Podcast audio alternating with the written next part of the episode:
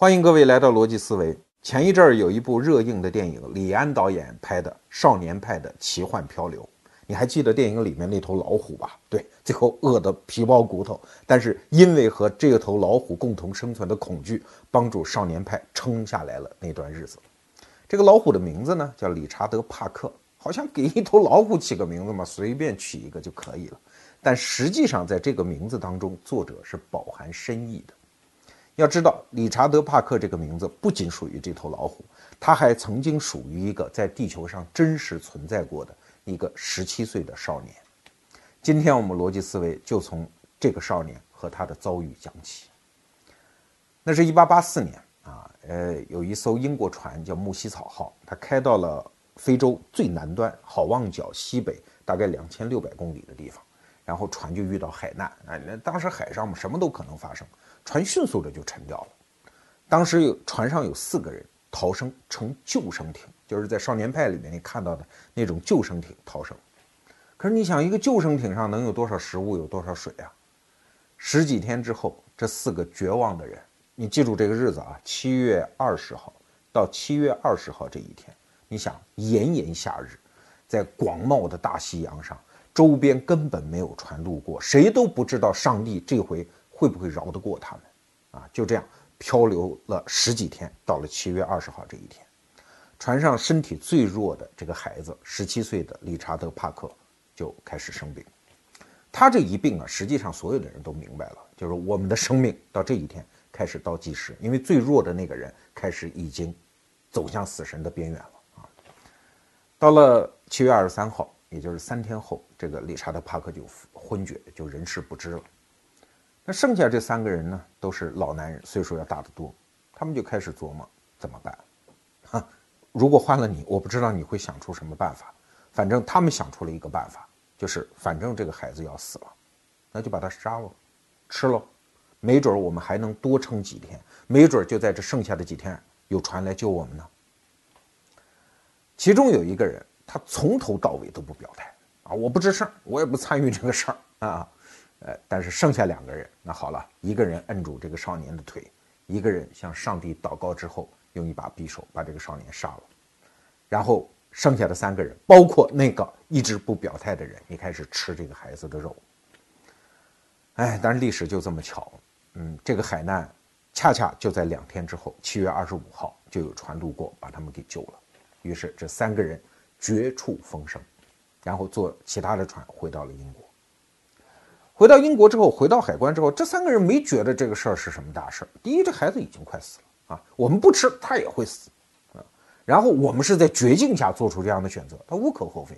然后他回到英国之后，他就开始供认不讳，就把这事儿就给说了。哎，说我们这趟不容易啊，我们怎么撑下来的？我们靠吃人才撑下来的。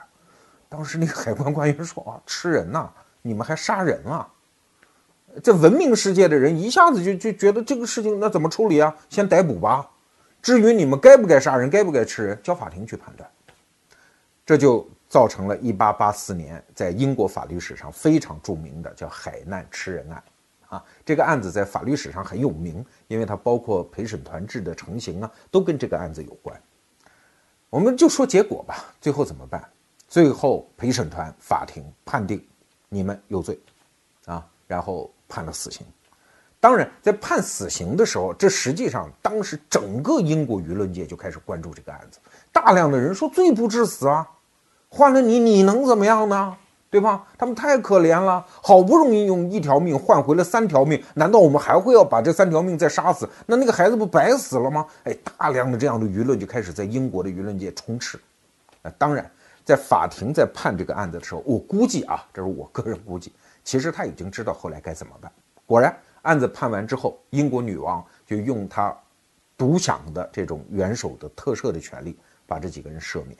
赦免之后，但是要求你们还要做六个月的监禁，啊，那最后这剩下来的两个被告加一个当做证人的那个声称自己我也不吃我不吃的那个人啊，呃，后来就这样被放了。其中有一个被告叫达德利，后来晚年移民到澳大利亚，但是他一直到死，他都认为他是被冤枉的，他不应该被判罪。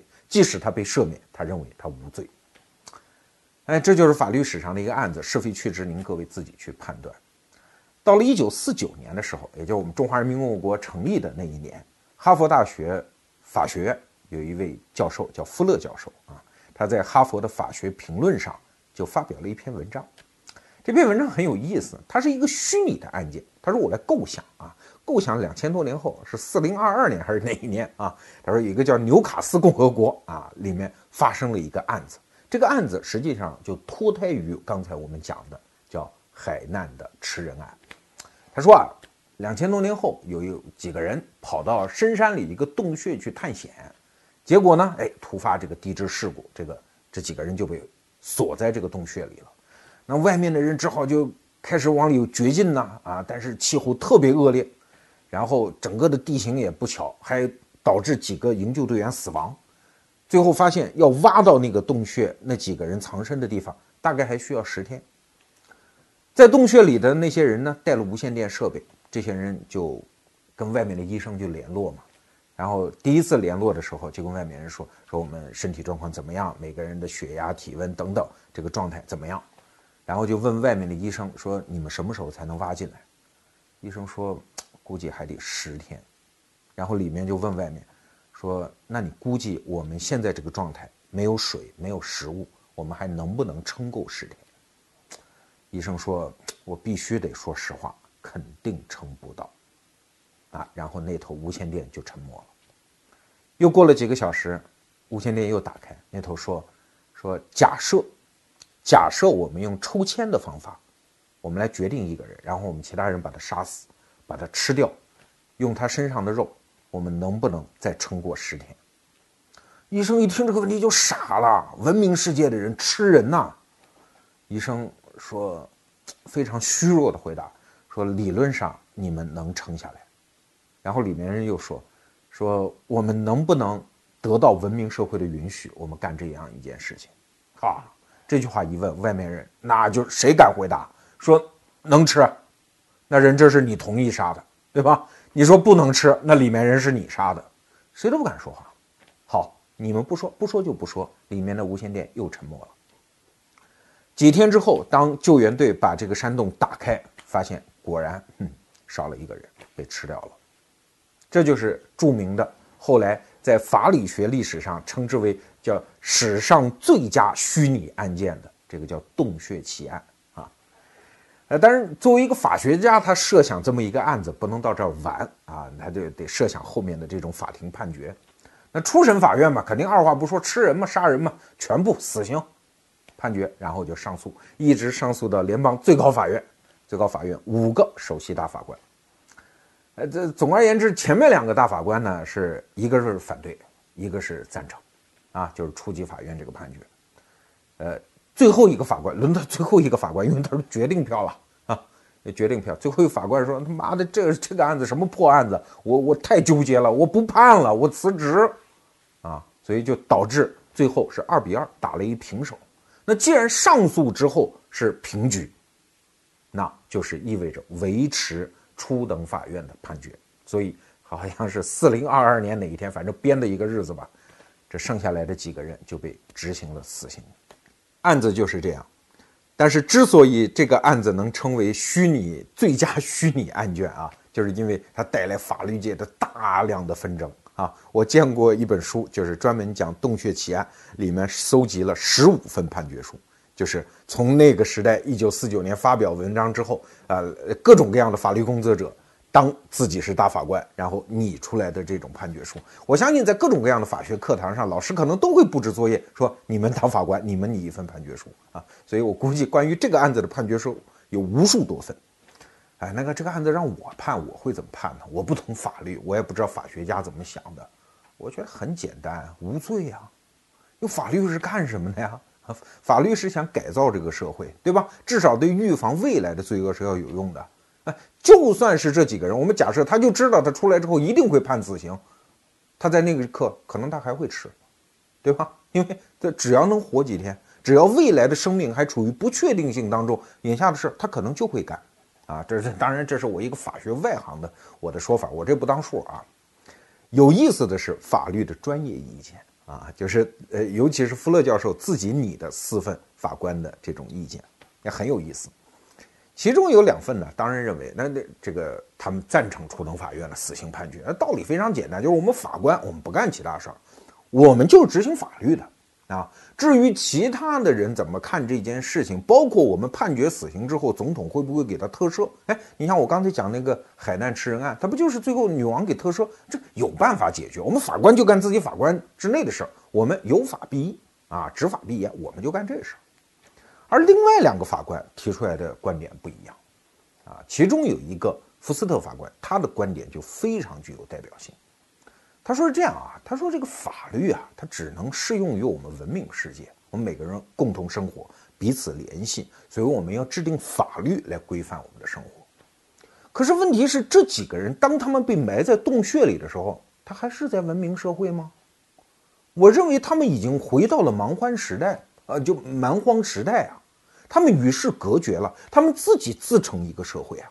我们的文明社会的那些律条、那些法条还能不能适用于他们呀？你如果把他们看作一个单独的蛮荒社会的话，你会发现他们四个人那就是契约啊。在蛮荒社会，契约就是天大的法呀，这就是法本身呢。如果我们四个人决定啊，说我们抽签，抽签完了之后，我们决定把谁杀了。如果这个人在认赌服输的话，的契约就是他们社会的法律啊，啊，所以他们是遵法守纪的呀。我们怎么能用我们文明社会的法来判断他们呢？哎，我觉得不管这个福斯特法官写的这个判决书，当然都是虚拟的了啊，这对不对？我觉得这个道理啊，还真的有点能说服人啊。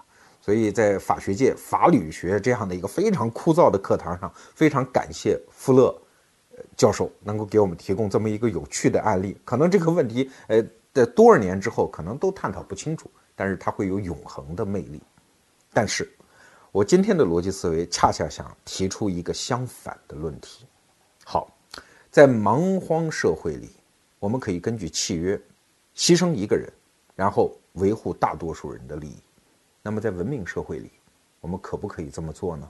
为了大多数人的利益，我们去牺牲少部分人的利益呢？我们把刚才讲的两个案子翻过来看，如果是在与世隔绝的蛮荒状态的时候，来，杀掉一个人来确保大多数人的利益，这个我们可以理解。但是如果是在文明社会呢，我们能不能为了大多数人的利益，为了某种真理的追求，我们来牺牲少部分人的利益，甚至把他杀掉？这个选择实际上在人类的道德历史上一直是一个模糊地带。当然，你说为了道德，为了我自己的理想追求。我舍身取义，杀身成仁，那无可厚非啊！到哪朝哪代，这样的人都是好样的。可问题是，哎，为了我的理想，我杀你，我牺牲你的利益，可以不可以呢？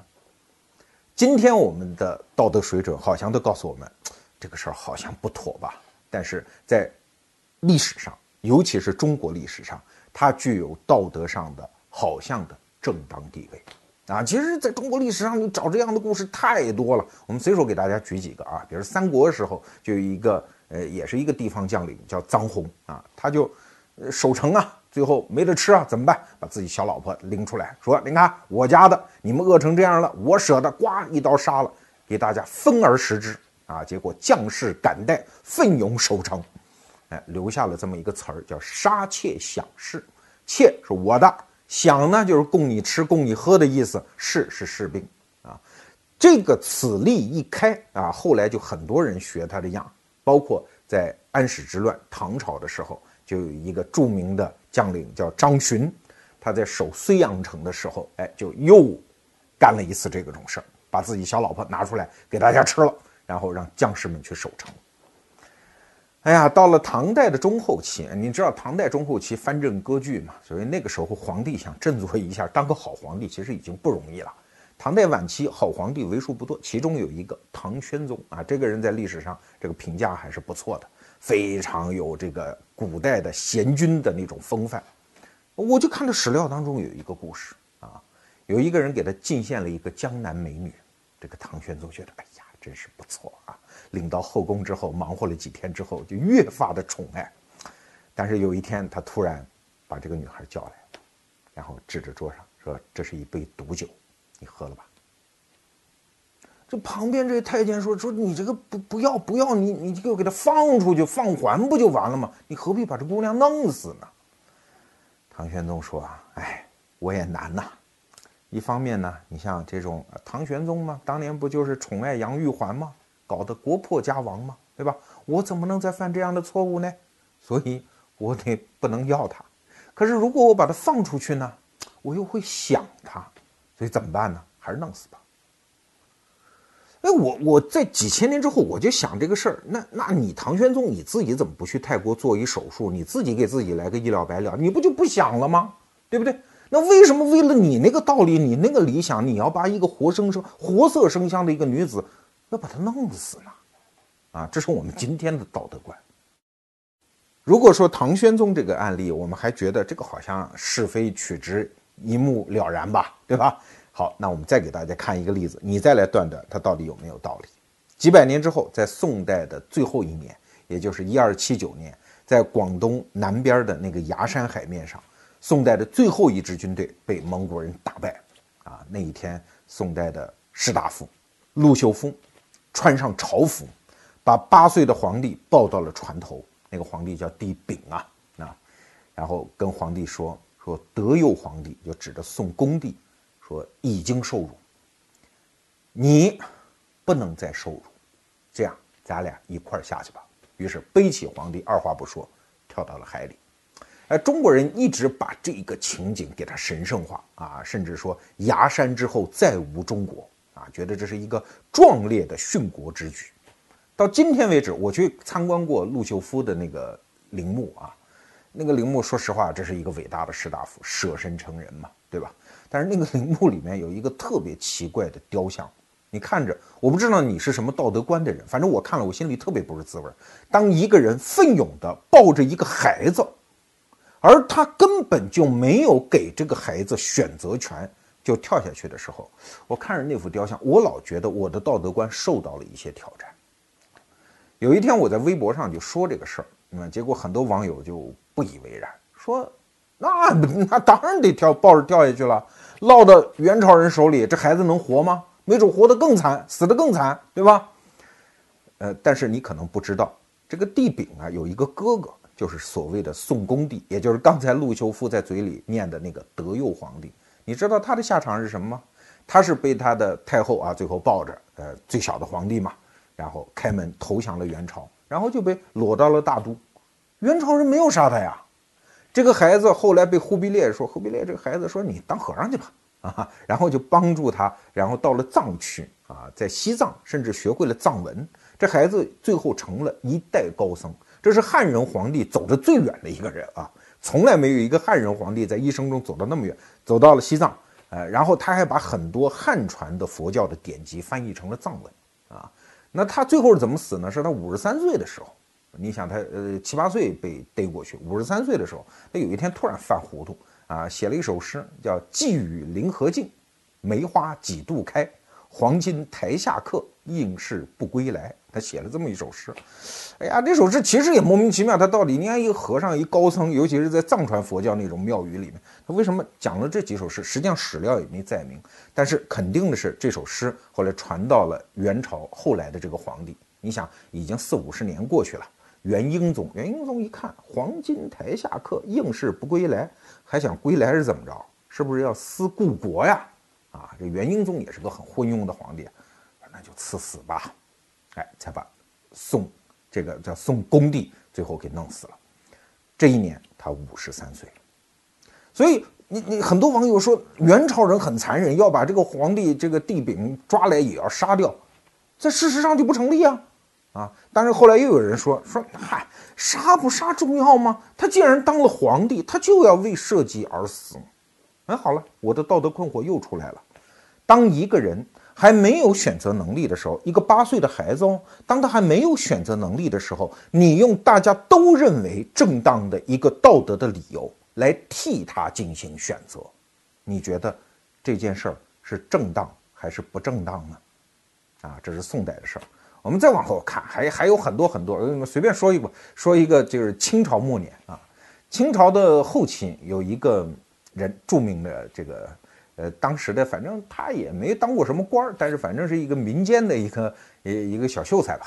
呃，叫汪士铎，这个人是南京人。我在南京我还去找过他原来住的那个胡同啊，叫汪士铎。这个人呢，在现在的人口学界被称之为叫中国的马尔萨斯啊，也真是天晓得。但是他确实他写过一本叫《乙丙日记》啊，一个老头儿就天天教学为生，就是村塾老师吧，就这么一个人，他自己写了一份日记，这个叫《乙丙日记》，其中就谈到了人口问题。他确实他思路跟那个经济学家马尔萨斯是一样的啊，他认为国家的穷困真的就是因为人口太多。啊，包括到现在，我们的学术研究界觉得他这个结论是对的，哎，但是后半截儿这老头儿就说，说这个人口多，怎么办呢？啊，他就提出了一整套的方案，你你听听这个方案啊，呃，刚开始还有点像话，比如说主张晚婚的，啊，男子二十五岁之前不准结婚，女子二十一岁之前不准结婚，哎，这还对，说但凡有人怀胎，如果被人排查出是女胎。就下那种良药啊，就给他打胎呀。这个听着，反正我们现在基层干部也在这么干啊。好像虽然我们基层干部不分男胎女胎，那那剩下来的就就就就更不像话了啊。说看到生下女孩子，你就干脆就就就就就弄死就算了啊。因为这个汪士铎认为啊，天下人口多，就是女人多嘛，这生孩子的机器多嘛，所以生下女孩就就干脆就把她淹死啊。甚至生下孩子呢，要去判断这个孩子是不是眉清目秀啊，啊，是不是四肢健康呀？如果不行，哎，也弄死就算了。所以天下人口就得官府出面啊，要下定决心去减少人口。哎，这比我们现在计生干部那干的要过分的太多太多。这就是一个汪士铎的老先生，怀着一颗忧国忧民的心啊，在做学术判断和马尔萨斯先生做出了同样正确的学术判断的情况下。提出了这样的一个解决方案，我不知道我这么说完，你的道德观有没有受到冲击呢？为一个正确的事情，我们真的能够损害他人的利益吗？我还记得我当年考驾照的时候上的第一堂交规课，那个教官上来就先给交规下了个定义，他说啊，交规不是一系列禁止性的规定，说不能闯红灯啊啊这之类的。他说交规的本质是。我们城市生活里的人分享道路的方法，哎，我觉得这个定义下的真妙哈，哎，确实是这么回事。但是你看，我们这一个现代人在城市里共同生活，其实我们都是要探寻这样的方法。这些方法有一些基本的规则，比如说，为了多数人的利益，我们可以暂时牺牲少部分人的利益。哎，这个话听起来没错吧？跟在蛮荒状态里说，为了三个人活着，可以把一个人吃掉。那个道理似乎是一样，虽然强度不同啊。在一个十字路口，这边车多，这边车少，你说警察先放哪个？当然放车多的了，因为你们那边人少嘛，对吧？但是现代生活的伦理恰恰在告诉我们，这个为了多数人的利益牺牲少部分人的利益，一定是要有限度的，而且是要有规则的。如果属于他的权利，你根本就不能动。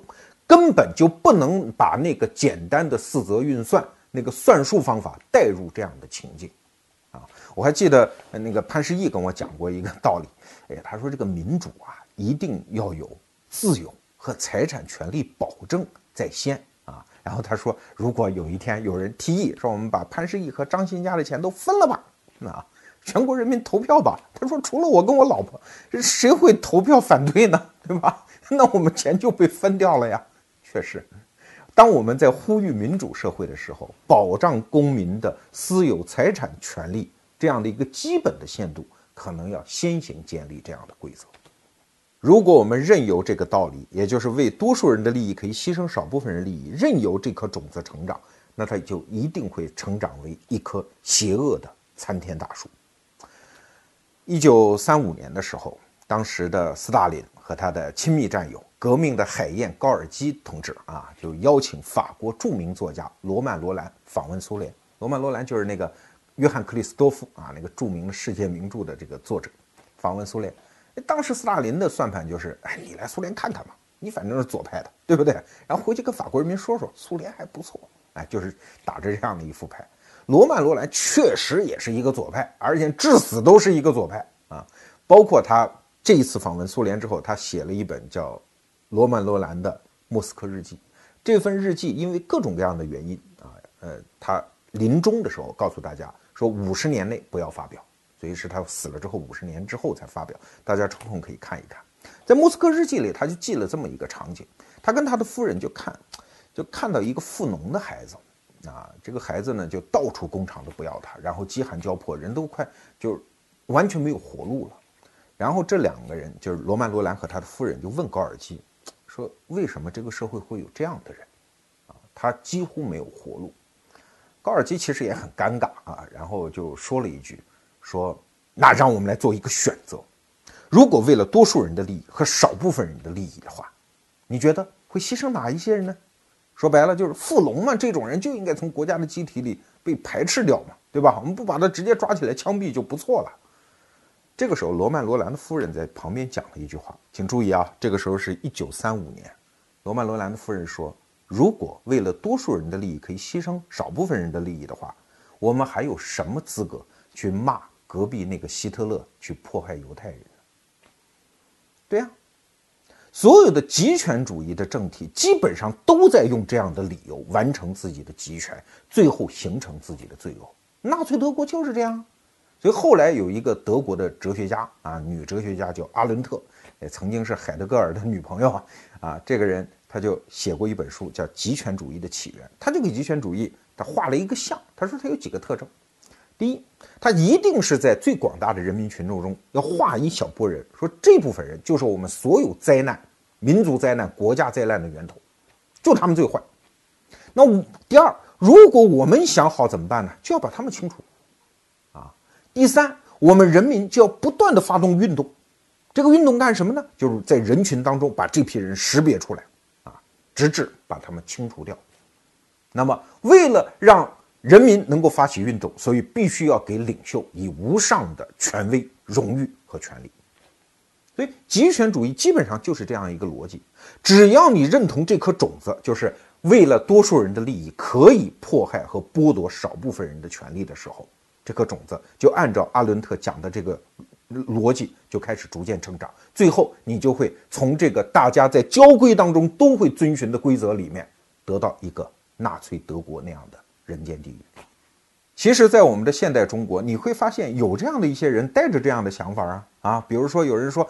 你买日本车，汉奸败类，我砸你的车。你看这种人，他是不会为钓鱼岛战斗的啊，他就会在自己的同胞当中辨认出一部分异己主义者，牺牲这个少部分人的利益，然后保还保全绝大部分人的利益。他觉得这是正当的。他们根本就不知道，在他们这种随时可见的非常庸俗的邪恶当中，已经包含了极权主义的种子。只不过现在我们的开放社会和开化社会，中国人民已经能够一眼识破这种人是败类，是脑残啊，所以呃，他们这颗种子长不大。但是在人类历史上，这样的糊涂认识，这种对现代化的基本伦理规则的逐渐的侵蚀，不仅是在中国，在苏联啊，甚至在美国，你觉得就没有这样的痕迹吗？有啊。那个著名的民主党总统肯尼迪在上台的时候，总统演说的时候，呃，据说讲了一句著名的话吗？不要问国家为了你做什什么啊，一定要问你能为国家做些什么。哎呀，欢声雷动，美国人民也被忽悠啊。结果有一位经济学家叫弗里德曼，他就很愤怒地写了一段话，说：“搞清楚没有？到底国家为了人民，还是人民为了国家呀？”